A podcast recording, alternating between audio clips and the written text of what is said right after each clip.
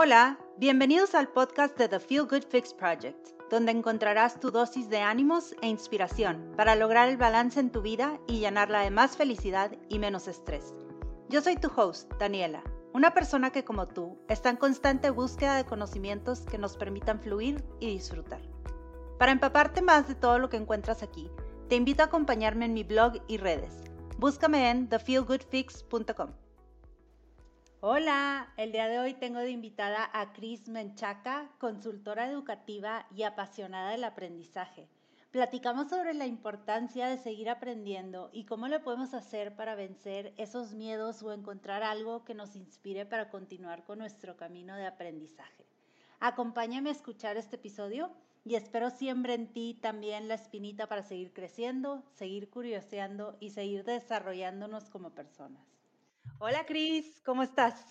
Hola Dani, súper feliz de estar aquí contigo hoy. Muchas gracias, qué padre que me pudiste acompañar. Yo estoy súper emocionada, Cris, porque sabes que la primera vez que te conocí y te escuché hablar de este tema del aprendizaje y cómo a ti te encanta estar aprendiendo todo el tiempo, dije, es que esa soy yo, así soy yo. O sea, a mí me encanta también estar aprendiendo siempre, todo el tiempo. Y yo pensé que era como que la rara, ¿sabes? De que eso no se vale decir que es algo de tus intereses. Entonces, me encantó conocerte y ver que había alguien más similar a mí.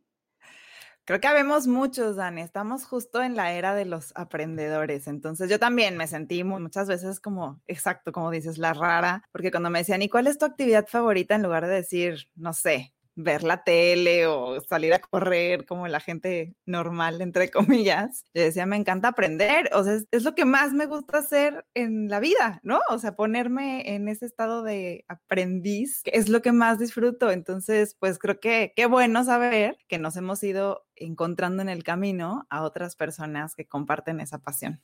Exacto. Y ahora tienes tu podcast que se llama Mi Zona de Aprendizaje, que para cualquiera que está en el ramo de educación, si eres docente, si eres administrativo, si simplemente te gustan estas tendencias de aprender cuál, qué es lo nuevo en todo el tema de la educación, escuchen el podcast de Chris porque tiene invitados muy interesantes del área de educación que tienen cosas muy padres que compartir. La verdad es que yo los he escuchado y, y me gusta mucho todo lo que compartes tú, Chris. Hoy quisiera precisamente adentrar un poquito más en este tema del aprendizaje.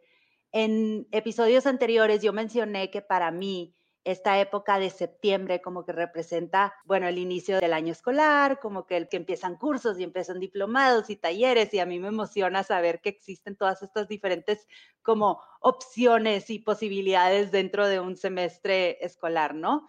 Y aunque no vayamos a la escuela, como quiera, como que sigue esa, e, ese sentimiento. Entonces, Cris, yo quería que nos compartieras un poquito, pues ayudar a la gente a que se animara a seguir aprendiendo y por qué es importante y qué es lo que nosotros obtenemos con todo esto, porque digo, yo lo expreso con sentimientos, pero tú a lo mejor lo puedes expresar muchísimo mejor que yo.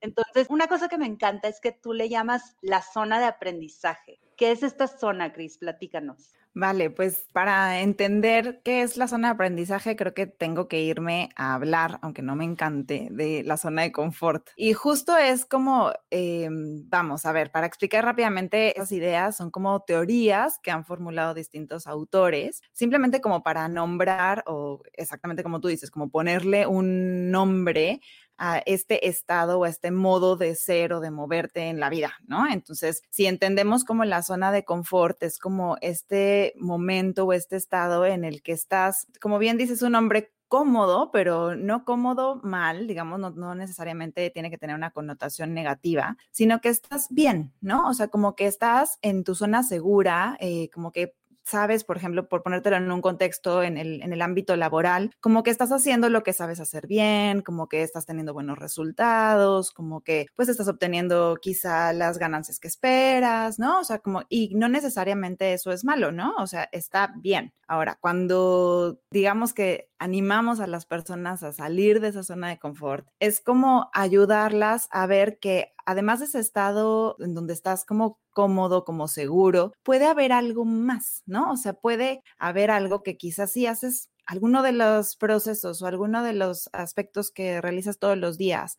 un poquito diferente, quizá encuentras que había muchísimo más del otro lado que lo que ya tienes, ¿no? O sea, viene un poco con esta mentalidad eh, no conformista, como que no estar trabajando por llegar a un estado X que te permita ya no esforzarte. Creo que ahí es donde está la clave, como cuando ya no te esfuerzas, cuando hay algo que ya lo dominaste, que ya te sale súper bien, que ya eres súper bueno en eso y que ya no te genera reto, es como cuando estás en la zona de confort, como que pues esto es lo que hay, ¿no? Y es lo que sé hacer y aquí me siento cómodo y aquí me siento seguro y está bien quizá quedarte ahí un ratito, muchas personas se quedan ahí, no quisiera decir por siempre, pero mucho tiempo y digamos que la parte que no está tan padre es que cuando te quedas ahí, pues no te das oportunidad o te privas a ti mismo, a ti misma de la oportunidad de crecer más. ¿No? De desarrollarte más en cualquier aspecto o en cualquier dimensión de tu humanidad. Entonces, es como cuando pasas entonces a esa zona de aprendizaje, que la zona de aprendizaje es este estado como de buscar estar en continuo crecimiento, en continuo desarrollo, en continuo aprendizaje. Y pues esto es un proceso natural en el ser humano, ¿no? O sea, el ser humano no está 100% terminado en algún momento de su vida, sino que siempre tienes la capacidad de seguirte desarrollando en cualquier cualquier área de, tu vida, ya sea laboral, personal, espiritual, financiera. Siempre tienes la posibilidad de seguirte desarrollando, siempre hay algo más que puedes aprender, siempre hay una habilidad nueva que puedes adquirir. No podemos decir, no, yo ya fui a la escuela y aprendí todo lo que necesitaba aprender, listo, ya tengo la vida resuelta. Eso ya no funciona en la sociedad actual. Entonces, si yo soy de las personas que no me gusta atreverme a hacer cosas nuevas, que me da como muchísima resistencia, eh,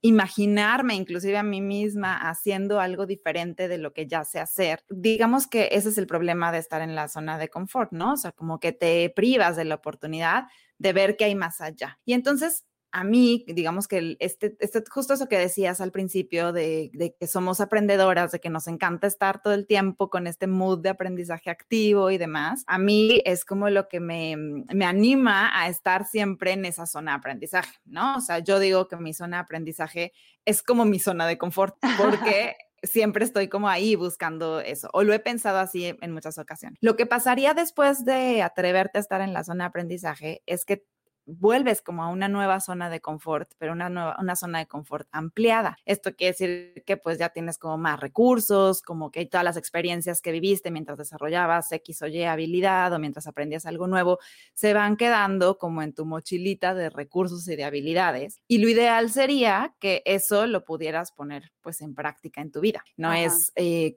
quiero como eh, quitarle la etiqueta de que el aprendizaje es como el aprendizaje formal o la educación formal que recibimos, porque el aprendizaje es mucho más amplio, ¿no? O sea, todo el tiempo estamos aprendiendo. Y hoy en día, esto que decías tú, o sea, ¿cuál es la relevancia de estar en la zona de aprendizaje hoy en día? Es que hoy necesitamos mantener activa esta capacidad de aprender precisamente por todos los cambios acelerados que ya estamos viviendo, ¿no? O sea, por muchos años se habló de que había que prepararnos para el futuro, porque ya venía una era de muchos cambios, de muchos desafíos y demás. Y hoy estamos viviéndola, ¿no? Hoy la estamos palmando. Eh, y cuando ya crees que dominaste algo, surge algo nuevo y otra vez te sientes como en esta sensación de, uy, tengo que volverlo a aprender, ya lo que sabía hacer no sirve, ¿no? O ya no es suficiente complementarlo con otra cosa en el ámbito que quieras, en el ámbito laboral, en el ámbito personal, en el ámbito de los hobbies, ¿no? Tú que hablas mucho de, esta parte recreativa también como una parte importante de nuestro día a día, creo que también, ¿no? O sea, siempre va a haber algo nuevo que, que podamos estar haciendo y demás. Entonces, hoy en día ya no es, digamos, como negociable el estar en un estado continuo de aprendizaje o de desarrollo, sino que es algo que tenemos que aprender a desarrollar y que eso es lo que nos va a permitir, por un lado, mantenernos empleables, si lo queremos ver desde el lado como más práctico, pero también es lo que nos va a permitir pues adaptarnos mejor a, los, a estos cambios, ¿no? Que estamos viviendo, porque es justo lo con lo que nos enfrentamos, como que se nos presentan cosas nuevas y entonces lo que nos ayuda es esta mentalidad de aprendiz. Para mí, justo esta parte que describes, que no necesariamente tiene que ver con el ciclo escolar y ah, inicios de, de un sistema educativo tradicional ya como muy marcado, sino como esa, situarte en esa, en esa postura de aprendiz, de abrirte a nuevas oportunidades, a nuevos retos, eso tiene que ser como nuestra constante. O sea, se habla mucho como de estar en esta fase beta interminable, como de prueba, en modo de prueba. Estamos en modo de prueba todo el tiempo, ¿no? Sí. Entonces, es un poco como esa idea, ¿no? O sea, va alrededor de esos conceptos de no quedarme cómodo con lo que ya sé, con lo que sé hacer, con, con lo que se me da bien, sino atreverme a integrar cosas nuevas a mi vida, a aprender cosas nuevas, a desafiarme, a retarme y ahí es donde está el verdadero crecimiento, cuando tenemos retos a los que nos enfrentamos. Y a muchos de nosotros nos pasa, por ejemplo, que cuando tenemos un trabajo o un proyecto que ya no nos reta, que ya no estamos aprendiendo, que ya como que, pues sí, o sea, está bien, lo sé hacer, está chido, me da de comer, listo, pero no hay nada más allá, es como cuando te desenganchas. Entonces, quizá los que tienen este mood de aprendizaje activo como tú y yo lo pueden entender muy bien y quizá habrá otras personas que nos escuchan que digan, híjole, creo que yo estoy del otro lado. Entonces ahí eh, lo que yo les podría decir es animarse, animarse porque para saltar de la zona de confort, de la zona de aprendizaje hay que vencer miedos. Y esa es como la clave. Justo eso te iba a comentar, Cris. Bueno, varios temas. Uno es lo del trabajo, totalmente de acuerdo. Yo me acuerdo en alguna ocasión que estaba trabajando, uno de mis primeros trabajos que tuve, y llegó un momento en que pues ya no, no estaba aprendiendo nada, no me estaba retando. Sí estaba recibiendo un sueldo, pero básicamente estaba como que muy tranquila, muy a gusto. Y yo pude haber pensado, pues me quedo aquí, qué padre, estoy recibiendo un sueldo, no me estreso, qué a gusto, un horario definido, puedo hacer lo que yo quiera después o salir a, a buscar otra cosa, otro reto.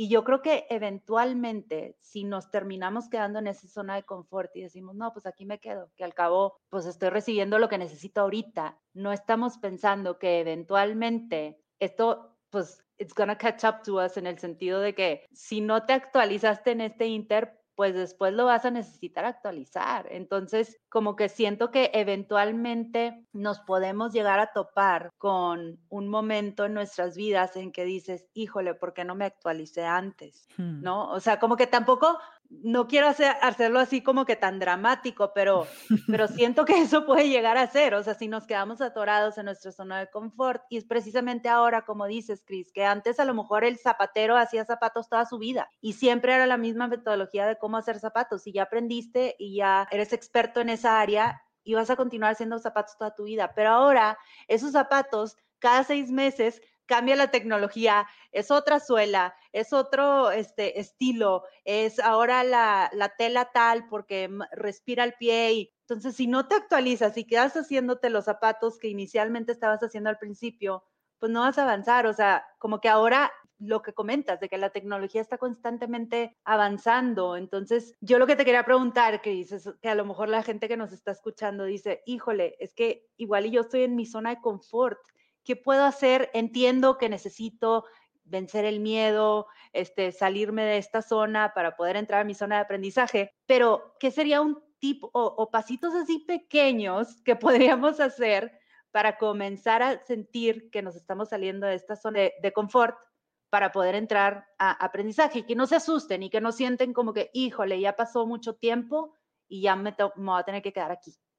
Claro, sí, es como, mm, se me viene una imagen a la mente ahorita que, que lo decías y que es una, una, situación como muy común entre algunas mujeres, por ejemplo, ¿no? Que dejan, por ejemplo, la vida laboral por completo cuando tienen una familia y se dedican 100% a la familia y después cuando quieren regresar al mundo laboral se sienten justo como tú describes, desactualizadas, como pararon de, trabajar X cantidad de tiempo o de años, ya no saben cómo se hace esto de ir a trabajar y es como, eh, o sea, si lo ejemplificamos no solamente para las mujeres en ese, en ese caso, ¿no? O sea, sino es como ese sentimiento, vamos, que quizá describes en ese momento. ¿Qué puedes hacer? Pues primero yo diría empaparte de qué hay más, ¿no? O sea, ¿qué más hay allá afuera? Como empezar a activar esta curiosidad que como niños tenemos de manera natural y que conforme vamos creciendo por una razón u otra, no le voy a echar la culpa a nadie, como que vamos perdiendo, como que tenemos esta falsa concepción de que como adultos ya tenemos que saberlo todo. Y la verdad es que hoy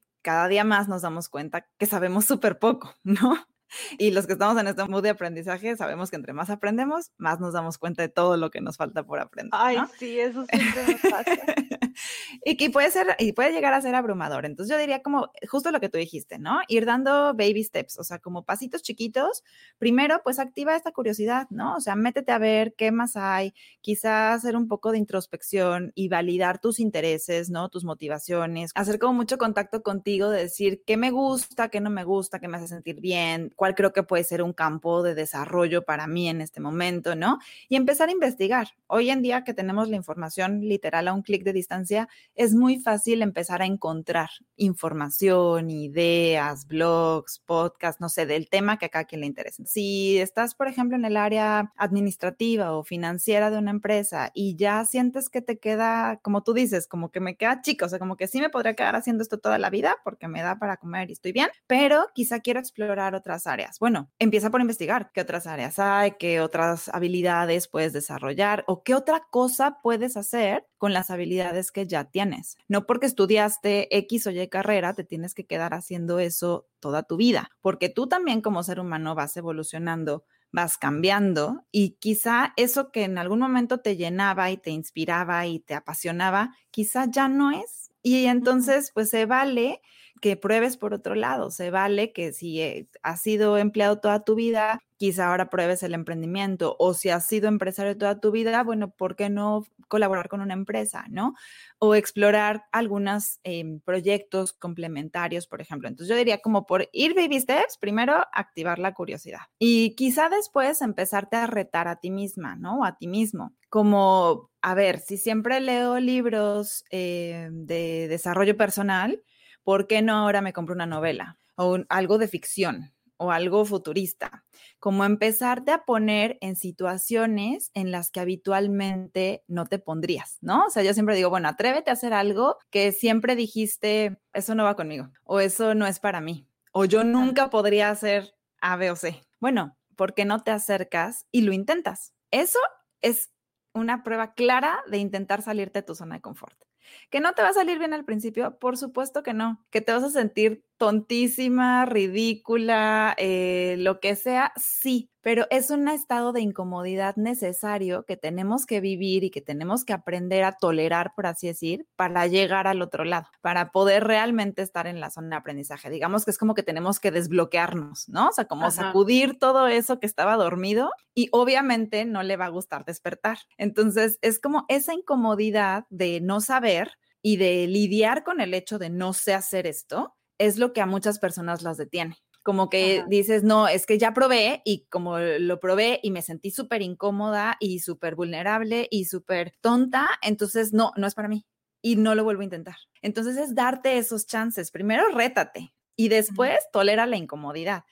Es difícil, pero quizás si de antemano sabes que esa fase de incomodidad va a suceder, a lo mejor ya estás como mentalizada a que, bueno, esta es la fase incómoda, tengo que perseverar o tengo que intentar las cosas una, dos, tres, cuatro veces, cinco veces si es necesario. Y ya si de plano lo intenté de cinco veces distintas, con diferentes perspectivas, con diferentes maestros, con diferentes, em, no sé, oportunidades y de plano vi que es algo que no, pues bueno, ya lo pues dejas pero ya ganaste, ¿sabes? Porque ya te atreviste a salir de eso que creías que no era para ti. Entonces, yo siempre digo eso, como, bueno, vamos, o sea, hay personas que lo hacemos de manera natural o que lo hacemos hasta por diseño, ¿no? Como tú misma decías, pues ahora me voy a anotar a una clase de tejido y después voy a ir a algo que tenga que ver con este, tecnología y después voy a ir a escalar una montaña, ¿no? Y te pongo casos personales tal cual, que quizás si los ves de fuera dices, no tienen relación unos con otros pero es como ponerte a ti mismo en esas situaciones en donde como no sabes lo que va a suceder o lo que no sabes, ¿no? O las habilidades que vas a necesitar en el camino, pues las tienes que desarrollar para poder con ese desafío. Entonces, por empezar, si alguien me dice, oye, ya identifiqué que sí estoy en mi zona de confort, quiero ir un poquito más allá, pero no sé cómo hacerlo, pues primero eso, ¿no? O sea, por recapitular, activa tu curiosidad, que es la que te va a mantener en este mood de aprendizaje constante todo el tiempo. Ponte retos, desafíos, atrévete a hacer algo que nunca has hecho y después persevera ante esa incomodidad. Y entonces sí, ya que tengas conocimiento de qué habilidades necesitas o qué es todo lo que tienes que aprender para poder con ese desafío, ya vas a estar en tu zona de aprendizaje. ¿no? Ya vas a estar entonces, vas a empezar como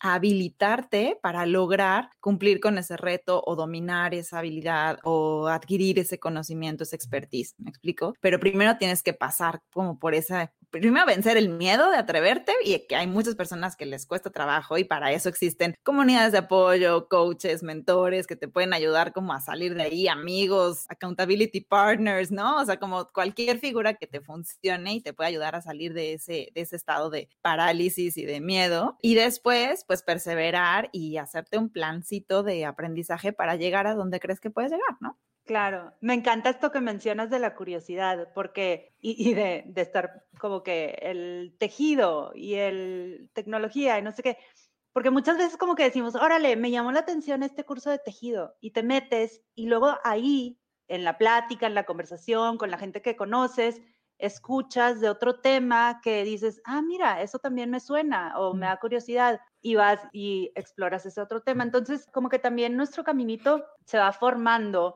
y nunca sabemos dónde vamos a terminar. Como que no, que no te dé miedo, o sea, siento que a veces muchos nos podemos frenar y decir, bueno, ¿y el tejido como para qué? Pero luego te das cuenta que ese tejido te sirvió para otra cosa o porque conociste a alguien o porque te presentaron una idea que, que te sonó vaya, no descartarlo, ¿no? Claro, porque, a ver, aquí hay algo importante que hay que identificar. Aprendemos haciendo conexiones de todo tipo, ¿no? Y a cualquier nivel, al nivel mental, emocional, cognitivo, eh, social, ¿no? Y hay que fomentar esas conexiones. Entonces, justo acaba de salir en una noticia, no sé si la viste, de, un, atleta de los Juegos Olímpicos que tiene un proyecto, digamos, de tejido y que mientras esperaba a ver los resultados de la competencia en la que participó, estaba tejiendo, ¿no? Y fue como, aparte era como romper muchísimos estereotipos, ¿no? Porque es hombre y estaba tejiendo y, le hizo una este, bolsita tejida a su medalla de las Olimpiadas y que a lo mejor no tener relación, pero justo su imagen, por ejemplo, ver esa noticia, a mí me remontó a que en la secundaria yo jugaba voleibol en el equipo de la escuela, ¿no? O sea, jugábamos en los recreos y después eh, teníamos algunas competencias y demás. Y yo justo aprendí a tejer o le pedí a mi abuelita que me enseñara a tejer porque pensaba, quizá empíricamente, que si fortalecía mis dedos con el tejido, podía eh, dominar mejor el balón de voleibol y no lastimarme cuando jugaba. ¡Wow! Entonces, cosas que a lo mejor podríamos pensar que no tienen relación, quizá tienen mucha más relación de la que creemos. Entonces, creo que es atreverte y después ya verás cómo se conectan las cosas, pero hasta ya después en, algún otro momento de mi vida que profundicé en el tejido, ¿no? Por, irnos por ese lado, poner, seguir poniendo ese ejemplo, eh, aprendí que el tejido también te ayuda a hacer conexiones neuronales, es un tipo de terapia, es un tipo de mindfulness, ¿no? Te ayuda a procesar emociones. Entonces, es como cosas que quizá de inicio dices, ay, pues nada más porque me llamó la atención y porque yo siempre vi que mi abuelita tejía y me llamaba, me, dejé llevar por esa curiosidad, después encontré que tenía un montón de beneficios y que me desarrolló un montón de quizá habilidades que yo nunca hubiera pensado, ¿no? Claro, sí, sí, sí, totalmente. Sí, como que no nos damos cuenta dónde, hacia dónde nos llevan y luego ya volteamos para atrás y decimos, ah, mira, es que todo esto que recorrí, ¿no? Totalmente. Oye, Cris, y una vez mencionaste algo de un método en uno de tus episodios, que es el método 10-10-10, que me encantó. No sé si nos quieras explicar un poquito, porque siento que va de la mano con este tema de curiosar y de no saber por dónde empezar y así.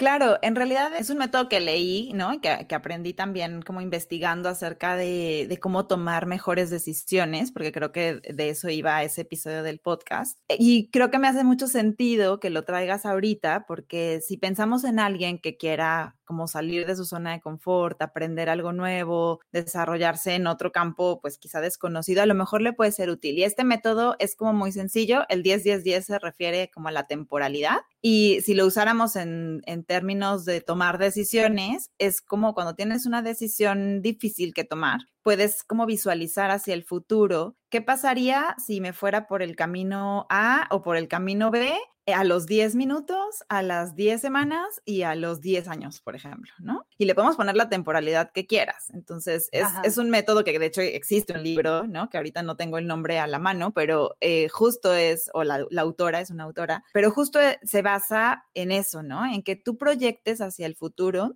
¿Qué pasa si me decido por hacer esto? ¿Cómo va a cambiar mi vida en los próximos 10 minutos? ¿Va a tener un impacto?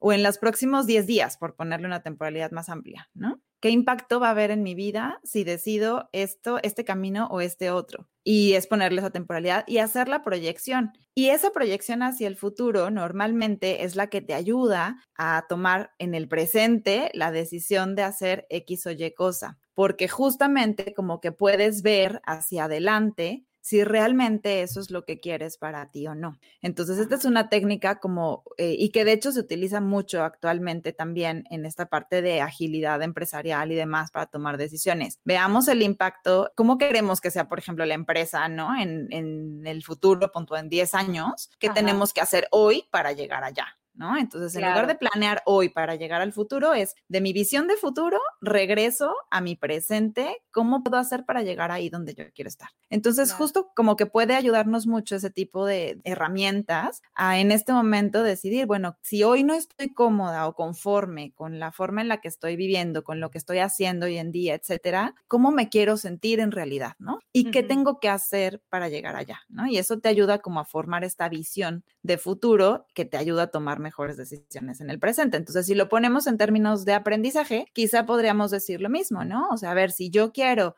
hoy dejar de hacer lo que estoy haciendo y convertirme a, no sé, a ser creadora digital, ¿qué tengo que hacer, ¿no? O sea, ¿qué tengo que aprender? Y plantearte en esos quizá tres momentos diferentes, qué tipo de creadora digital quiero ser, qué tengo que hacer y qué impacto va a tener ese tipo de, cosas en mi vida en esta temporalidad que yo elija. Quizá a los 10 días, a las 10 semanas y a los 10 meses. Entonces, creo que nos puede ayudar bastante a plantearnos objetivos. Y también creo que funciona la inversa. Si yo me quedo aquí en donde estoy, ¿cómo me va a afectar en 10 semanas, 10 días, 10 años, 10 meses? ¿No? Totalmente. también es el empujoncito que a lo mejor podríamos necesitar. Sí, como que nos ayuda a formular eh, escenarios distintos. Y pues ahora sí que como las pastillitas de Matrix, ¿no? Pues elegir por cuál te vas, y por la azul o la roja. Exacto, sí. Cris, y regresando al tema de la gente que, nos está escuchando, que a lo mejor está en su zona de confort, que quiere salir a, su zona de aprendizaje, que quiere empezar a aprender. Mencionaste hace ratito que has de cuenta que si lees libros o podcasts o blogs, o, hay muchísimas maneras de recibir contenido hoy en día. Y tengo entendido que hay como diferentes modos de aprendizaje, ¿no? O sea, hay personas que son más auditivos, hay personas que pueden aprender mejor viendo. No sé si nos quieras platicar un poquito más de eso, porque en una ocasión nos compartiste y sí como que empecé a analizar un poquito para conocer, creo que vale mucho la pena identificar qué estilo de aprendizaje funciona mejor para ti y saber que existen muchísimas opciones, ¿no? Sí, de hecho es muy interesante el tema, Dani, porque por muchos años se catalogó a los estilos de aprendizaje en tres, el aprendizaje visual, el auditivo y el kinestésico, que son las personas que aprenden viendo, las que aprenden escuchando y las que aprenden a través del movimiento o de la experiencia. Eh, y entonces hay muchísimos tests, eh, no sé, formatos de aprendizaje, no sé, para las personas visuales, pues tienen que aprender a tomando apuntes, por ejemplo, eh, viendo infografías, como este tipo de cosas. Para los auditivos, pues más como contenido en audio, ¿no? Que no necesariamente tengan que estar viendo, seguramente son los que ponen YouTube y no ven el video, sino que nada más lo escuchan, ¿no? Y los kinestésicos tienen que estarse moviendo, estudiar caminando, este, platicando con alguien, como, em, y bueno, se utilizó muchísimo esa teoría. Hoy en día, que está como mucho más abierta toda esta parte de la neuroeducación y las neurociencias, este término de los estilos de aprendizaje como que lo han retado muchísimo, lo han desafiado mucho. Eh, porque, y de hecho, eh, aunque tengas una tendencia mayor a aprender por la vía visual o auditiva o del movimiento, por ejemplo, no quiere decir necesariamente que sea la forma en la que vas a aprender mejor. O sea, tú y yo, que somos muy distintas y que tenemos habilidades distintas, por supuesto que aprendemos diferente y a lo mejor a mí se me facilita más eh, o mi mayor tendencia es el aprendizaje visual, por ejemplo. Yo siempre me catalogué a mí misma como una aprendiz visual y entonces era de, no, no, no, a mí no me pongas un audiolibro porque me pierdo en mi imaginación, o sea, me voy con lo que están diciendo, me hago una historia en la cabeza y entonces ya no supe qué dijeron y me perdí y tal. Entonces, muchísimos años me privé de contenido auditivo por catalogarme como una aprendedora visual, ¿no? Porque yo tenía que leer los libros, subrayarlos, hacer notas, este, mapas mentales e infografías. Eso era lo que a mí me funcionaba mejor según la teoría de los estilos de aprendizaje. Y, oh sorpresa, cuando me salgo de esa zona de confort, de, de la forma en la que venía aprendiendo por casi 35 años y empiezo a escuchar podcasts, me doy cuenta del poder de aprendizaje que tenía el contenido auditivo en mí. Y entonces, o sea, como que desmitifiqué, eh, viví en carne propia esta desmitificación que los neurocientíficos están tratando de hacer de los estilos de aprendizaje, al decir, una cosa es que tengas más tendencia y otra cosa es que quiere decir que esa tendencia es la que te va a ayudar a aprender mejor. Entonces, hoy en día lo que dicen es, bueno, olvídate del estilo de aprendizaje que te salga en el test. Sí está bien que lo conozcas, siempre el autoconocimiento te va a ayudar para un montón de cosas, ¿no? Y en el tema de aprendizaje es fundamental que sepas y que, y que conozcas cómo aprendes tú mejor, pero que eso no te limite a aprender por diferentes vías.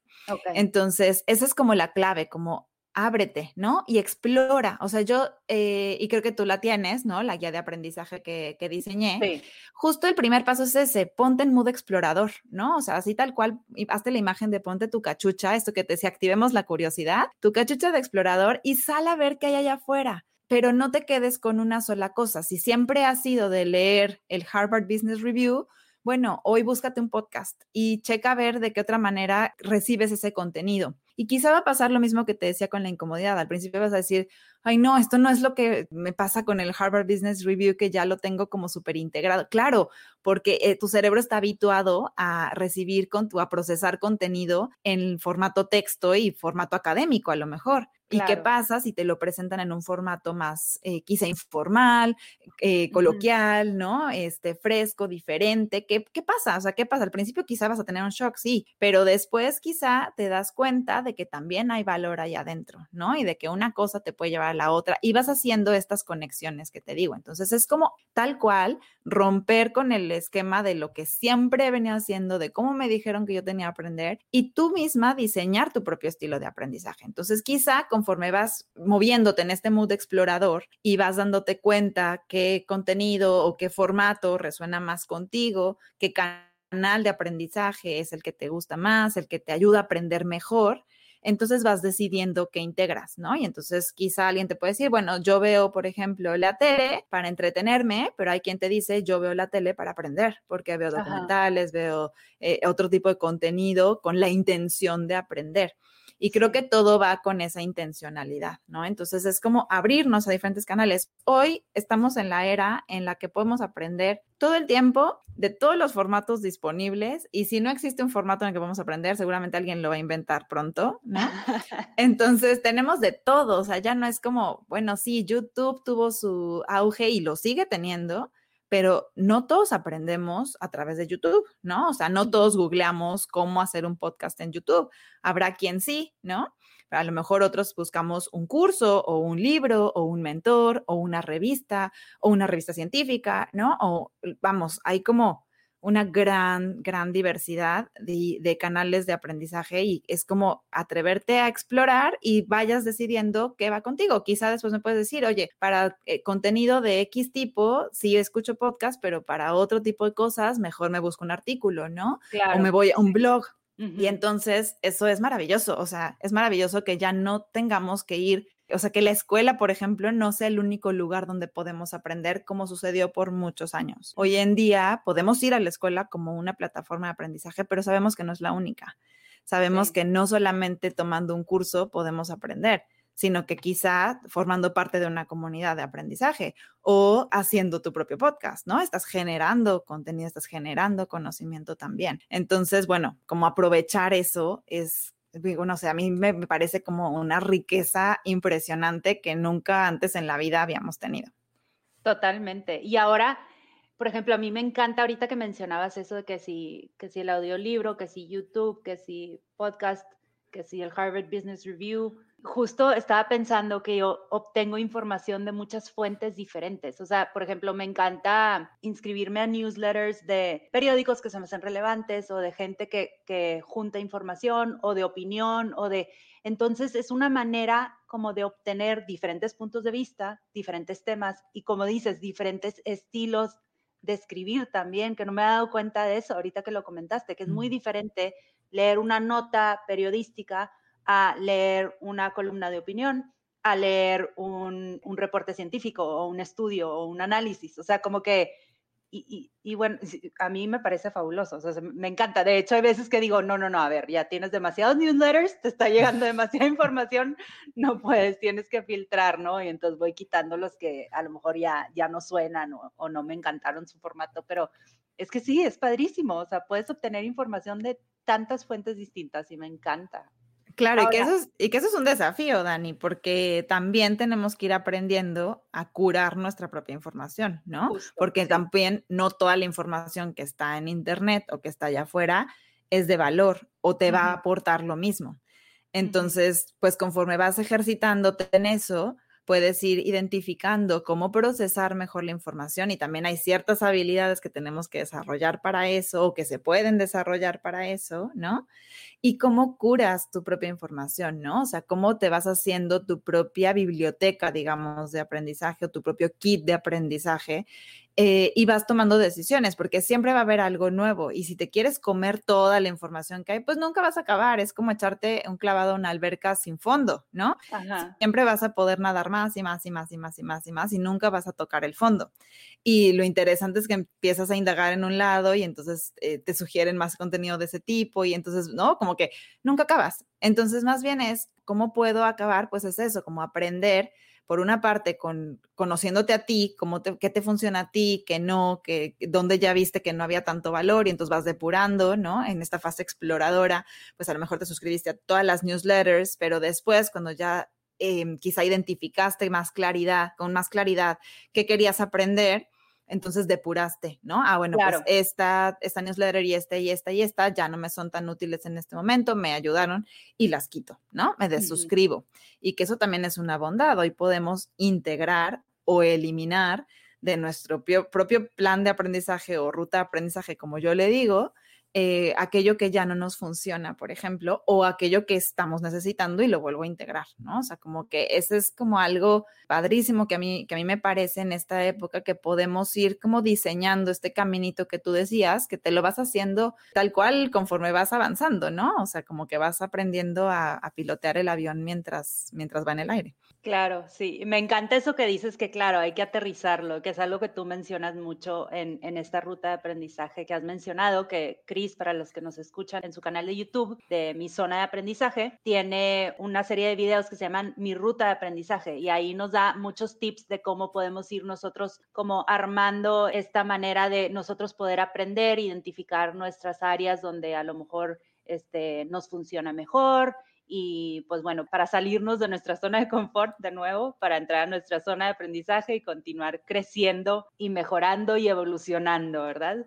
Claro, totalmente. Gracias, Dani, por mencionarlo. Sí, es una serie que de hecho está basada en esta guía de, aprendizaje que se llama Potencia tu aprendizaje. Y justo la idea es eso, como darles algunas eh, tips o herramientas que les puedan ayudar a pasar por estos 10 pasos que yo tengo en la guía, eh, que siempre menciono que no son lineales, como que tú te vas haciendo tu propio camino, pero es como ayudarte, habilitarte a que tomes el aprendizaje en tus manos, como que te lo adueñes, ¿no? O sea, es que si pensamos que venimos la mayoría de nosotros de una educación tradicional, como que tú entras a la escuela y nunca cuestionaste qué voy a aprender, ya había un plan trazado para ti o qué querías aprender. Ya hoy en día los sistemas educativos están también evolucionando y sí hay cabida a este tipo de, de cuestiones, pero los que estamos en la fase adulta, digamos, que pasamos normalmente o habitualmente por una educación tradicional, como que no estamos acostumbrados a trazarnos nuestros propios objetivos de aprendizaje o de desarrollo. Y entonces necesitamos un poquito de guía de eso, cómo se hace. ¿Cómo le hago para realmente llegar a donde quiero estar? Y si quiero cambiar de carrera, ¿por dónde empiezo?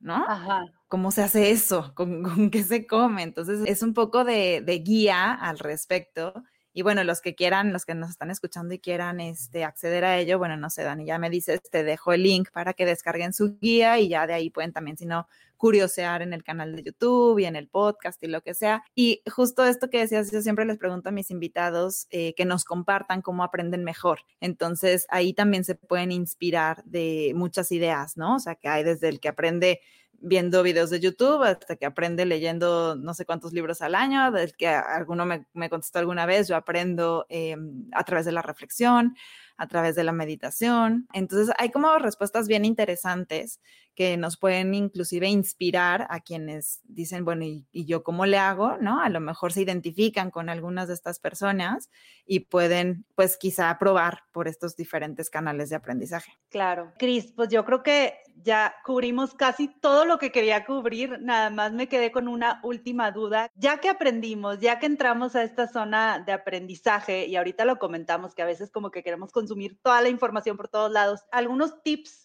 así que nos puedas dar para decir, bueno, este, hagan una pausa en su aprendizaje o no sé, como que muchas veces nos quedamos nada más aprendiendo y no lo aplicamos, ¿no? Entonces, ¿qué podrías dar de tip?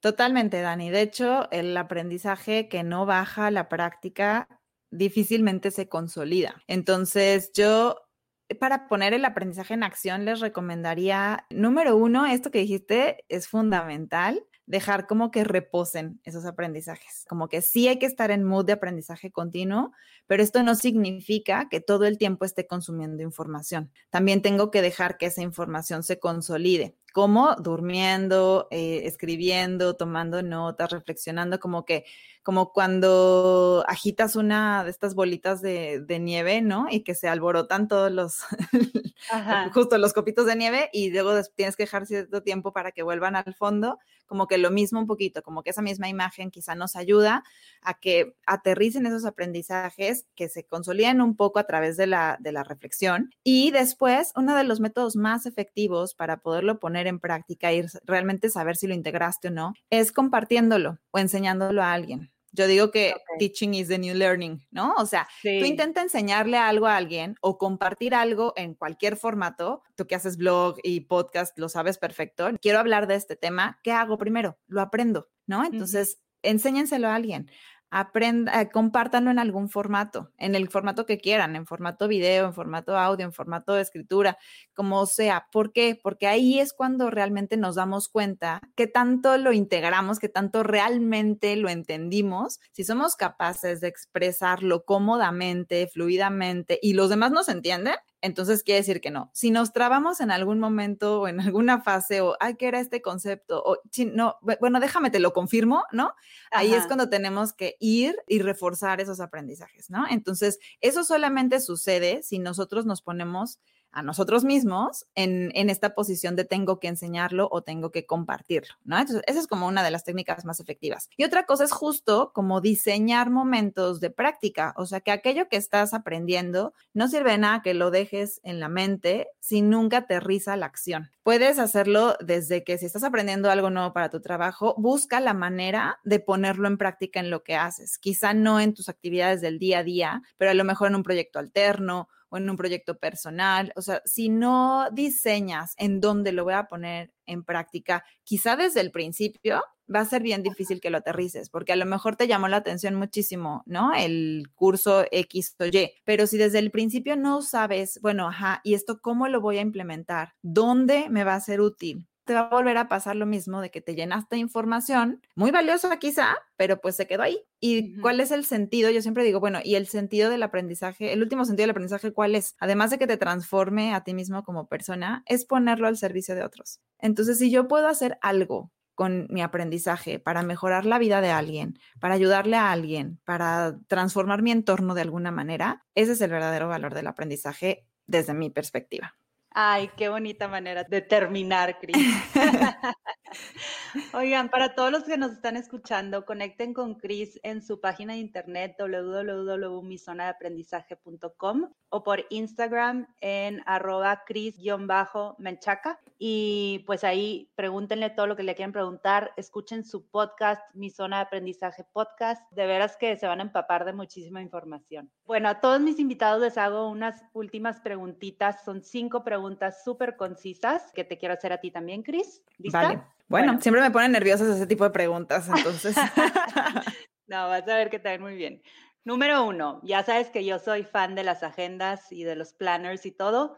¿Tú usas agenda? Si sí, ¿usas digital o papelito y lápiz? Uso las dos. Yo también soy fan de las agendas. He aprendido mucho de, más agendas gracias a ti em, y me encantan también todas las que usas. Uso las dos. Yo también soy fan de la agenda. Todo está en mi calendario y si no está anotado en mi agenda, no va a suceder, ¿no? Y no va a existir. O sea, tengo dos semanas que tenía que mandarle unos estudios a mi ginecóloga y como no lo he anotado en la agenda, no ha sucedido.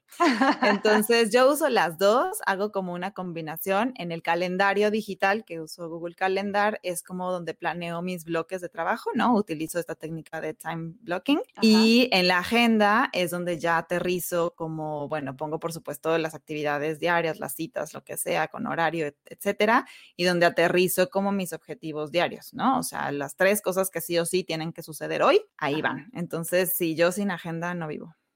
Muy bien, muy bien.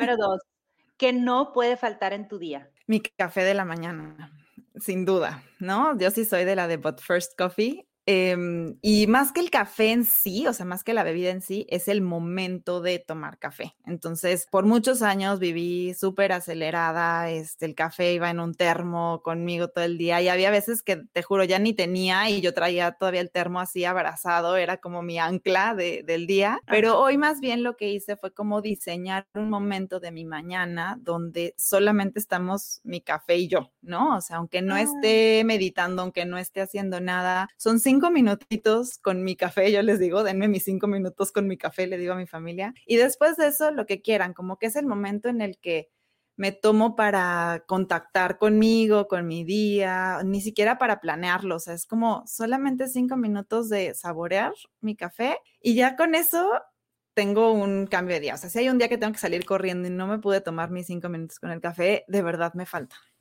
Ya, cinco minutos de estar con mi café. Qué padre, qué padre, Cris. Eh, ¿Qué libro ha sido un parteaguas en tu vida? Híjole, esa pregunta es difícil. Escuché que se la preguntaste a alguien más en un episodio y me quedé pensando, yo creo que son muchos, ¿no? O sea, em, a ver, yo no, yo no tengo exacto, como por momentos de la vida. Hoy te puedo decir que uno, el último que, que he leído varios últimamente, pero uno que me marcó mucho justo en un momento de transición en mi vida fue el de Becoming de Michelle Obama que es un librazo y que creo que lo tenemos que leer, sobre todo las mujeres en determinados, en diferentes momentos de nuestra vida. Pero lo que me gusta mucho del libro, más allá de la historia de, de Michelle y cómo, y, todo lo que narra, vamos, y todo lo que dice, es justo las conexiones que ella hace, ¿no? Esto que te decía de que aprendemos haciendo conexiones, es justo eso, cómo ella conecta sus vivencias de la infancia con la cultura norteamericana, con cómo eso le ayudó a convertirse en, el momento en el que estaba sucediendo en la mujer que es hoy. Y porque hoy quizá la vemos y bueno, pues quizá para muchas de nosotras es como una figura muy admirable, un modelo a seguir, eh, alguien que ha luchado por conservar sus valores, ¿no? Por, por hacer la sociedad más inclusiva, más sana, etcétera. Pero cómo llegó ahí es como todo lo que ella narra en el camino y lo va narrando mientras lo estaba viviendo. Entonces, para mí eso es como súper valioso porque creo que todos los seres humanos tenemos muchos momentos de transición y que quizá que como que queremos saltar al cómo vamos a hacer después de esto, ¿no? O sea, ¿qué va a pasar después de la pandemia, por ejemplo? Estamos en la transición, ¿qué está pasando? Y poder tener como ese tiempo, esos insights de reflexionar en el camino de cómo te estabas convirtiendo en lo que vas a hacer en algún día o como lo que ella ya, ya es y narrar toda la transición que tuvo me parece súper poderoso.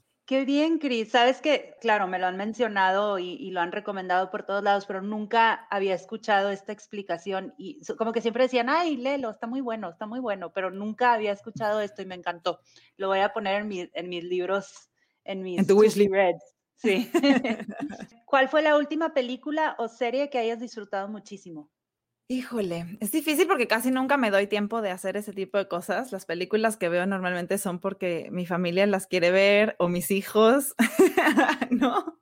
Y siempre menciono como ese tipo de películas o series. Bueno, vi por supuesto eh, la de Working Moms, que es algo que me, que me entretiene bastante y que disfruto y que disfruto ver. Em, vi una serie que me gustó mucho que se llama, ay, la olvidé. La tengo por ahí en el, en el Instagram recomendada. Creo que se llama Conexiones, de hecho. Es una serie documental que está en Netflix que eh, me voló la cabeza, así que encuentra relación entre cosas que pensaríamos, esto que decíamos, que no tienen nada que ver, ¿no? El, el que lo narra es un científico y aparte es muy chistoso, ¿no? Em, y está súper bueno, o sea, es como el primer episodio, por ejemplo, te narra la relación que existe entre unas aves que migran en Canadá con los huracanes que suceden en el Golfo de México, con no me acuerdo qué otra cosa. Entonces es como cómo eh, cosas que pensamos que no tienen hilación realmente tienen una razón de ser y está como muy bien configurada para hacer conciencia ambiental o conciencia de cómo cada cosa que hacemos los seres humanos tiene un impacto del otro lado del mundo que no tenemos idea. Entonces, está padrísima. Se llama Conexiones, y ahora lo recordé. Em, igual la tengo ahí recomendada en mi, en mi cuenta de Instagram. Em, y bueno, me encantó verla porque obvio con esta curiosidad despierta y de aprender más, pues me la llenó. Qué interesante, la voy a buscar. Suena súper, súper interesante. Y última pregunta, Cris. ¿Qué estás disfrutando estos días? Estoy disfrutando em, los últimos días de vacaciones de mis hijos, digamos, ¿no? Dándome, dándome chance de estar con ellos, de fomentar un poquito el juego, de aprovechar el solecito, porque después aquí donde vivo viene el invierno y es un invierno bastante largo, entonces, y sobre todo el de este, bueno, el que terminó eh, ahora en 2021, que terminó casi hasta mayo el frío. Eh, fue muy largo. Entonces, estoy disfrutando mucho el sol y tener estos días largos, ¿no? Aquí oscurece casi a las nueve y media de la noche, entonces es algo que realmente estoy disfrutando mucho. Ay, qué bien, Cris. Pues que, que te dure mucho el sol y el veranito y el calorcito. Cris, muchísimas gracias por acompañarme en este espacio de The Feel Good Podcast. Me encantó platicar contigo. De veras que escuchen el podcast de Chris, conecten con Chris, tiene muchísimo que aportar y me encanta todo lo que estás haciendo. Aparte tienes otro podcast de libros, ¿verdad? Pues no lo hemos puesto en formato podcast, más ah. bien es canal de YouTube que se llama Books and Tea. Es una iniciativa que tengo con una amiga justo como de fomentar espacios de conexión, de aprendizaje entre mujeres. Entonces, eh, por ahí ahorita lo tenemos un poquito en pausa para pues darle como más cauce, más, más punch. Pero ahí en el canal de YouTube de Books and Tea México, ahí pueden pues ver algunos de los episodios que hemos grabado. Siempre recomendamos libros que tengan que ver con nuestro desarrollo desarrollo personal o profesional, ¿no? O sea, no hablamos de novelas y ese tipo de cosas, pero no porque tengan nada malo, ¿no? Pero es como este mismo ímpetu de, de abrir espacios de diálogo, de reflexión, de conexión y pues en el mundo digital, porque tenemos que hacerlo. Claro, me encanta la idea, Cris. Qué padre proyecto. Ojalá y, y le sigan también pronto. Sí, ojalá y por ahí te tengamos un día de estos. Tú que eres tan lectora, seguro que, vas que eres un buen fit para Books and Tea. Ahí te, vamos a hacer llegar una invitación para alguno de los episodios. Esperemos de, ahora que retomemos el proyecto. Pero no, bueno, Dani, también mil gracias a ti por la invitación, por el espacio. Eh, encantada de compartir contigo y con tu audiencia. Y bueno, pues ojalá que podamos seguir conversando después. Gracias, Cris. Nos vemos. Gracias por escuchar y llegar hasta aquí. Si te gustó este episodio, me ayuda mucho que lo compartas y me dejes un review. No olvides suscribirte para que no te pierdas de los episodios que siguen. Búscame en redes como The Feel Good Fix Project para seguir con la conversación. Espero te vayas de aquí sintiendo un poco más ligero y con más ánimos para continuar viviendo tu mejor vida. Nos escuchamos a la próxima.